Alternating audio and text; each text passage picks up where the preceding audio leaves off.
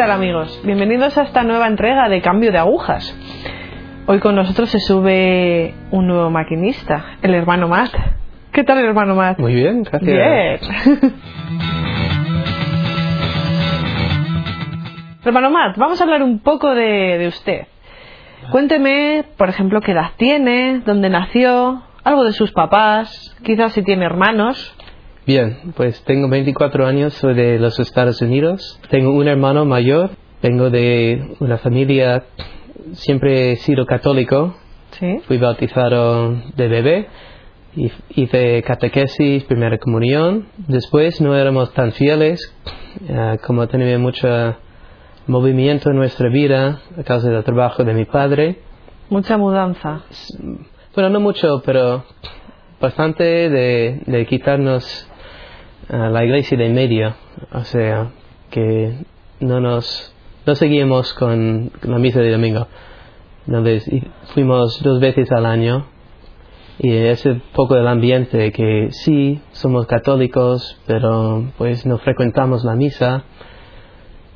Y nada, yo hice la confirmación como todos, con algunos años perdidos de catequesis en media, pero nada, yo crecí en un am- ambiente bueno, mis padres eran buenos padres que siempre cuidaban de mí, me enseñaban las virtudes, muchas cristianas, trabajar,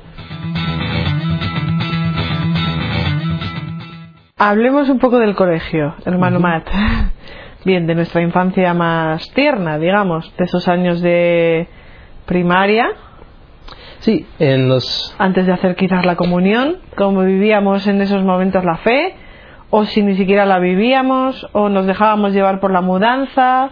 Pues yo no estoy seguro. Tengo recuerdos de hacer la catequesis, pero no me enteraba de mucho al final, porque al convertirme luego es casi que tenía que aprender la fe de nuevo. Yo hice la primera comunión, antes Sí. teníamos que hacer una primera confesión, eso es un poco gracioso. Todos tenían que hacer la confesión, pero Sí. ahora me doy cuenta que no tenía conciencia de pecado o no, no entendía. Vale. No me explicaban o no entendía, uno de los dos. Eso era ir, tenemos que hablar con el sacerdote y ponte en línea. Yo quiero ir con este sacerdote porque me cae bien. Y fui allí, entré, él dijo, pues hay alguna cosa mala que tiene que contarme. Y yo, no sé, que peleo con mi hermano mucho y, y yo creo que se dio cuenta y él fue pues muy bien. y creo que me dio la bendición y anda ya, que nada Vamos, más. que lo del tema del examen de conciencia por aquel entonces, ¿qué es eso? Nada, nada. Y Vale. mi, yo digo mi primera confesión lo hice siete, ocho años después, cuando tenía 14 años. ¿Hacemos la primera comunión sabiendo Sí. lo que hacemos o No, no un era mero más- hecho social? Sí, es más bien que normalmente cuando voy a misa tengo que quedarme sentado y todo el mundo tiene que recibir ahí el pan y el vino. Y ahora me toca a mí, dice, ya, sí, ahora yo me puedo acercar y recibir también. Pero poco más. Pero no éramos eso. conscientes quizás de lo que estábamos haciendo. No, no. ¿En esa época iba con su familia, con sus padres y con su hermano a misa o no iban antes de hacer la comunión? Antes de hacer la comunión, sí, íbamos misa de domingo. Yo creo sobre todo porque tenía que hacer la catequesis y mis padres querían que, que hiciese la catequesis.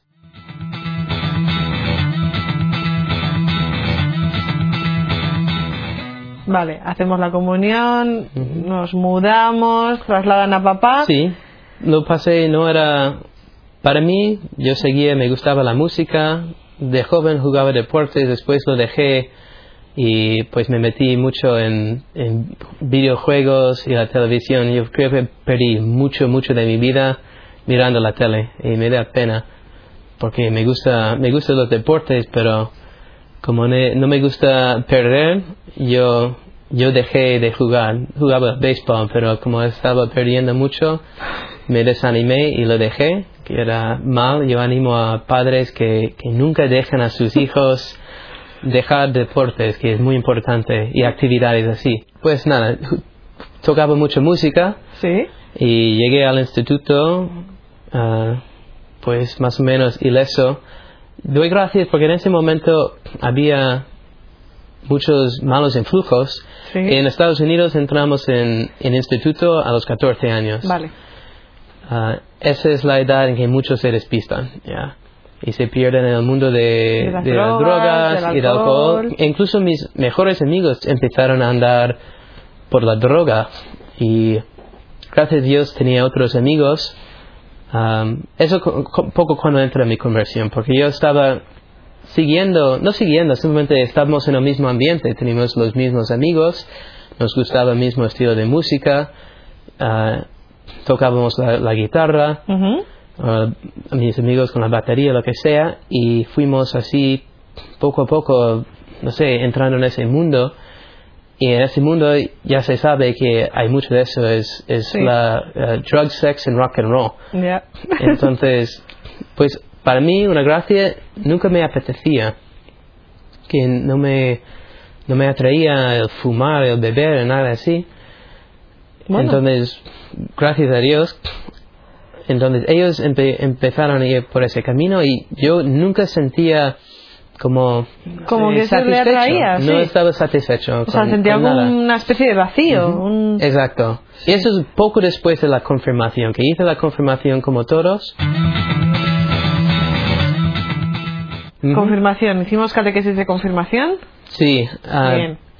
era creo que un año antes, uno o dos años, como mucho dos años Pero antes ya de tenemos hacer. 13 años. O sea, que ya Sí. somos un pelín más conscientes de lo que estamos haciendo. Un, un poco más. Ojalá, No, pero tampoco. no, es, es que mamá dice, mira, tienes que hacer la confirmación, entonces, pues, y lo quería hacer, pero pues eso quiere decir que tengo que hacer catequesis, ir a clases, y ir a misa, ir a- al grupo juvenil en mi parroquia, tiene que ir. Y por aquel entonces no apetecía nada. No, No. y es no, simplemente, creo que simplemente no entendía y es una cosa, pues, tengo que ir, entonces me voy.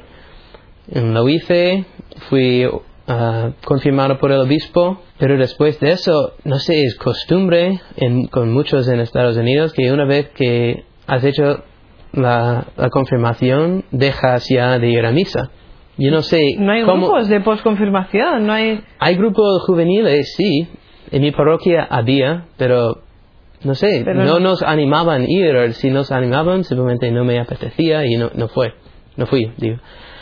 Y pues no lo puedo explicar, porque yo creo que está corriente la mentalidad de que yo hago la confirmación, ya no tengo, misa es opcional, porque es como la escuela. Sí. Instituto ya he hecho, tengo 18 años, he, he graduado ya, es opcional si quiero seguir o no. Entonces, para mí, nada, domingo, fines de semana, pues puedes ir con los amigos, hacer lo que sea, y domingo por la mañana no, te que, no tengo que madrugar ni levantarme para nada para ir a misa, y nada. Entonces, eso es donde estaba más o menos al entrar en el instituto. He hecho la confirmación y muy metido en la música, pero no me, no me satisfacía para nada. Ah, Teníamos un gran vacío ahí. Sí, Que no llenábamos. y yo creo que me daba cuenta, pero no sabía qué hacer. No sabía qué hacer. A veces me, me sentaba allí, allí en el grupo de, de chicos y estaba en la conversación, pero no sé, era casi como estaba allí, pero estaba fuera de, de ese círculo y casi como observando. Sí, como si lo estuviese cuando- viendo como un espectador más bien. Sí, sí, mucho así. Pero nada, seguía, tenía los mismos amigos. Y en ese era mi primer año de instituto, tendría 14 años, sería segundo semestre. Y no, no me acuerdo de la fecha, pero me acuerdo del tiempo del día y el sitio, sin duda, porque es una de esas gracias que cambian la vida. En el último periodo de, clase del día, clase de literatura, yo me senté, como siempre, al lado de una amiga, y ella tenía su música abierta y dije, oh, música, me, me encanta la música, ¿qué tiene allí? Y dijo, oh, es, es mi música de la iglesia que canto. en-". Y así sencillamente como la semilla fue plantada y tenía ya la pregunta en, en mi corazón, en la mente, bueno, ¿hace cuánto tiempo que, que, no, que no voy a la misa, que no voy a la iglesia? Entonces, ese mismo día fui a casa, gracias a, al internet, busqué el horario de misas de mi parroquia Sí. y pedí a mi madre, oye, mam, ¿podemos ir a misa este, fin este domingo? Y ella, pues, pues sí, claro, que, que podemos ir. Y a partir de ese domingo, más o menos fui a misa de domingo cada semana. Y eso marcó un cambio en la vida, que desde entonces empezó con la misa. Después de algunas semanas o meses viendo televisión católica, leyendo, Sí. claro que el Señor me iba indicando dónde ir y se hacía cada vez más claro que tenía que confesarme. Y porque como decía antes, yo no sabía qué era la confesión, entonces, entonces sí tenía que hacer ese paso de hacer lo que yo llamo mi primera confesión. Vale. y hacer la gran examen de conciencia. Y tenía nervios, no sé cuál me dio más nervios, decírselo a mi madre porque no, no nos confesábamos, ella tampoco, ahora sí ha vuelto, pero entonces no, me puedes llevar a la iglesia para hacer una confesión. tu madre en plan. Pues, sí, sí, sí, sí, me llevó y fui ahí, había un sacerdote muy muy simpático y le buscaba en todo lado, ¿dónde está? ¿dónde está? Y estaba saliendo, padre, padre, ¿me puedes confesar? Dice, Mira, ahora tengo que irme, pero si entras allí en los confesionales está el padre y hice esa confesión. Y eso empezó también a entrar en la vida, eso era mi vida, era la, la misa de domingo y tenía la radio católica, por ejemplo, tenía, leía muchas cosas en internet, yo buscaba, tenía una sed de conocer nuestra fe, era como abrir los ojos y descubrir la fe desde el principio. Me com- compré un- una Biblia y lo leía, lo devoraba, que es la Biblia, que es tanto que no conozco, que por fin lo tengo en mis manos. Lo compré en, en una, un- una librería cualquiera y sale, ah, salgo a, la calle, bueno, entonces tenía coche, me puse en el coche y allí mismo en el coche empecé la, la- mi primera página, empecé a leer desde el principio. Era como algo, no- no- tenía emoción para leerlo. Igual con el catecismo y veía, veía EWTN muy popular en Estados Unidos y así. Pero tampoco hablaba mucho con amigos, casi como solo. En eso, pues llevaba algunos dos o tres años viviendo así. Y al final del instituto, que son cuatro años, jo, pues eso ya, eso quizás los dos primeros años de instituto. También descubrí el rosario. En principio me pregunté, pues soy católico. ¿Qué es que hacen los católicos? Pues rezan el rosario. Pues sí. Entonces tenía mi tarjeta de cómo rezar el rosario y encontré mi rosario de la primera comunión que todavía guardaba y aprendí a rezar el rosario. Y se notaba, yo noté claramente que los días en que rezaba el rosario, el día después fue bien, pero si yo no fui fiel al rezo del rosario, muchas veces después- caía. Y no es como, eso es como causa y efecto, pero en un sentido sí. Si yo no estaba dando lo que debía a nuestra madre, como ella claramente estaba sacándome de- del mundo y llevándome hacia Dios, si yo no la rezaba, no es que no quería ayudarme, pero no podía. Es en época también encontré la universidad donde quería ir, porque eso es también una cosa muy importante, porque a través, yo fui a una ver- universidad católica en Estados Sí. Unidos y vivía muy cerquita y no lo sabía, pero mirando a EWTN vi a uno de los profesores dando su testimonio, me gustaba y dijo que soy de tal universidad. Y dije, ah, hombre, es muy cerca y no lo sabía. Y eso desde entonces veía en todos los lados el, el nombre de la universidad. Y era muy claro para mí, era porque Dios estaba llamándome allí. Entonces yo fui a hacer una visita, tenía um, un día de jóvenes, una Sí. conferencia de jóvenes. Sí.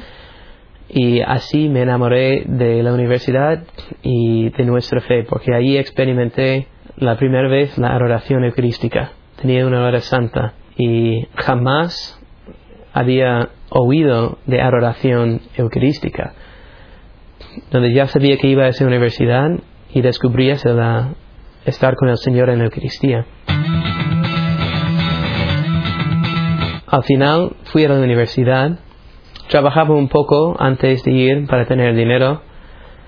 También el, el verano antes de irme allí, pues empecé a salir con una chica la primera vez, no tenía novia, y tenía, ella probablemente es la única novia que he tenido en mi vida, pero era protestante también, y yo la preguntaba mucho, yo no sé qué hacéis vosotros, ¿eh? porque los protestantes, ¿qué quiere decir? cómo, nos, ¿Cómo nos salvamos? no, no, no, es que no tenéis ni la Eucaristía, ni tenéis la Virgen María, que yo no sé, no, no hay sacramentos, es la Biblia, claro, y es una riqueza muy grande, pero falta mucho más. Y así pasé del instituto a la universidad. ¿Cómo conoces a los siervos? Los siervos en la universidad, de hecho, al llegar, claro, tenía una hora santa y me acordaba desde el principio, entonces yo fui y un siervo sacerdote estaba dando puntos de meditación y me gustaba mucho. nunca había oído nadie predicar así y así los conocí. Eso es bastante sencillo. Puedo explicar un poco más porque a partir de ahí hay algunos cambios un poco radicales. En esa situación ya había roto con la chica. La verdad es que el tiempo de salir nunca, no me gustaba para nada. Incluso para mí era un poco un peso.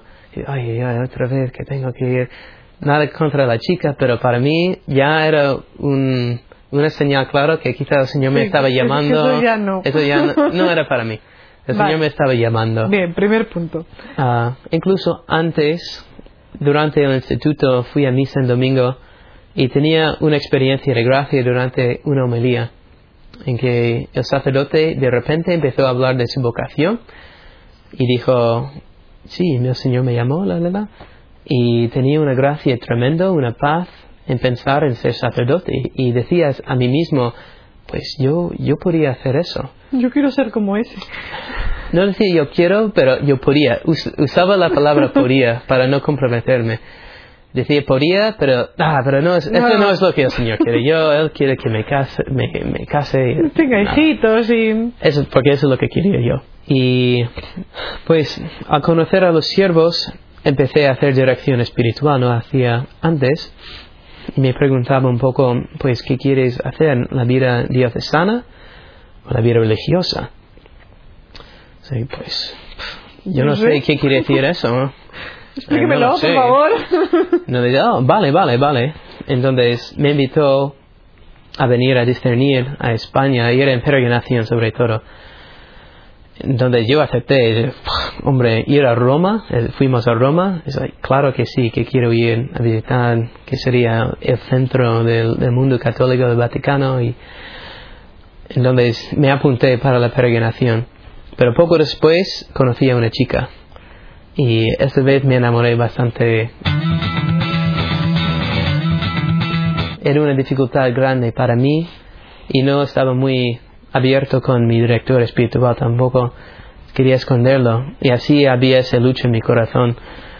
Y estaba decidido a, venir a, a, Roma que quería saber si el Señor quería si, ¿qué, quería el Señor de mí? ¿Ser sacerdote o casarme con esta chica en particular? La única cosa que me salvó fue la dirección espiritual. Y después de la peregrinación, que fui al final y lo pasé bomba, era genial. Yo recibí gracias particulares de confirmación de mi vocación, que tengo que ser sacerdote. Y también recibí la vocación de ser siervo en el hogar de madre que jamás había pensado. Entonces, al regresar, la chica se fue a Austria a estudiar un semestre. También mi amigo mejor en la, universidad se fue a casa, que no tenía dinero. Entonces estaba ahí un poco solito en el desierto de la universidad. Luché mucho. Fui crónicamente infiel, en principio, a mi dirección espiritual. No, no a ir, sino a hacer lo que me decía. Vale. Que era ir a la misa, rezar el rosario, confesarme y rezar todos los días la hora santa. Y no Vamos, hacía la hora tuvimos santa. un momento de rebeldía y... Sí. Y luchaba mucho contra el Señor. Y hablaba muy fuerte y no le, no le quería escuchar. Pero caí en depresión hasta el punto de, ir a misa diaria y al salir después amigos acercar y decir, oye Matt, que, que pareces fatal, ¿qué pasa? No, nada, nada, nada.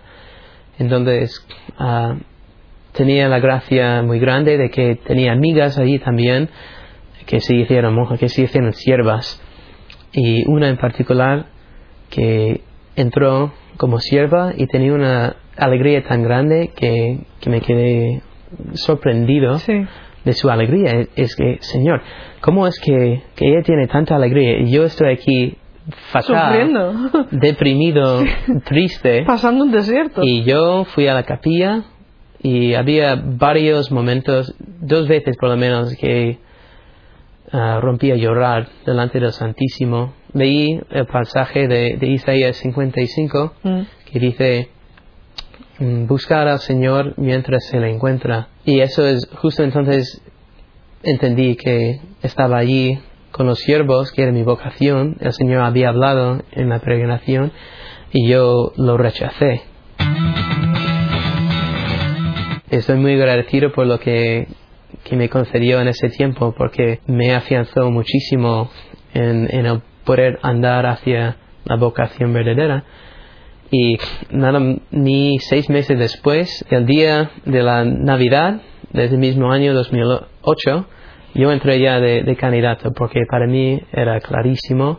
Desde es- entonces he intentado vivir como ya tuviese votos perpetuos como siervo del hogar de la madre, porque era un aviso que cuando ya entras no es para probar, es que el Señor me ha llamado y yo digo que sí, Me gusta porque el hermano Matt, eh, algunos de vosotros nos decís siempre que cómo, cómo llego al Señor, cómo, cómo llego a conocerle, necesito a alguien, no lo necesito, me meto en un grupo juvenil, no me meto.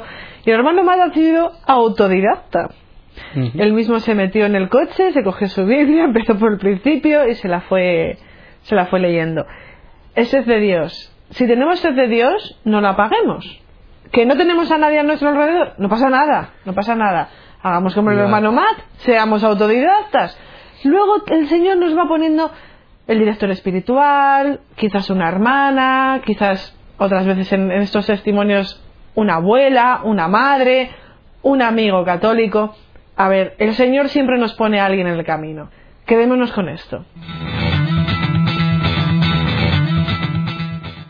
Amigos, cualquier preguntilla, cualquier duda, cualquier crítica que también aceptamos y las tenemos en cuenta, ya sabéis que las podéis dejar en nuestro correo electrónico en agujas.eucamami.org. Gracias a todos. Gracias por estar ahí. Gracias.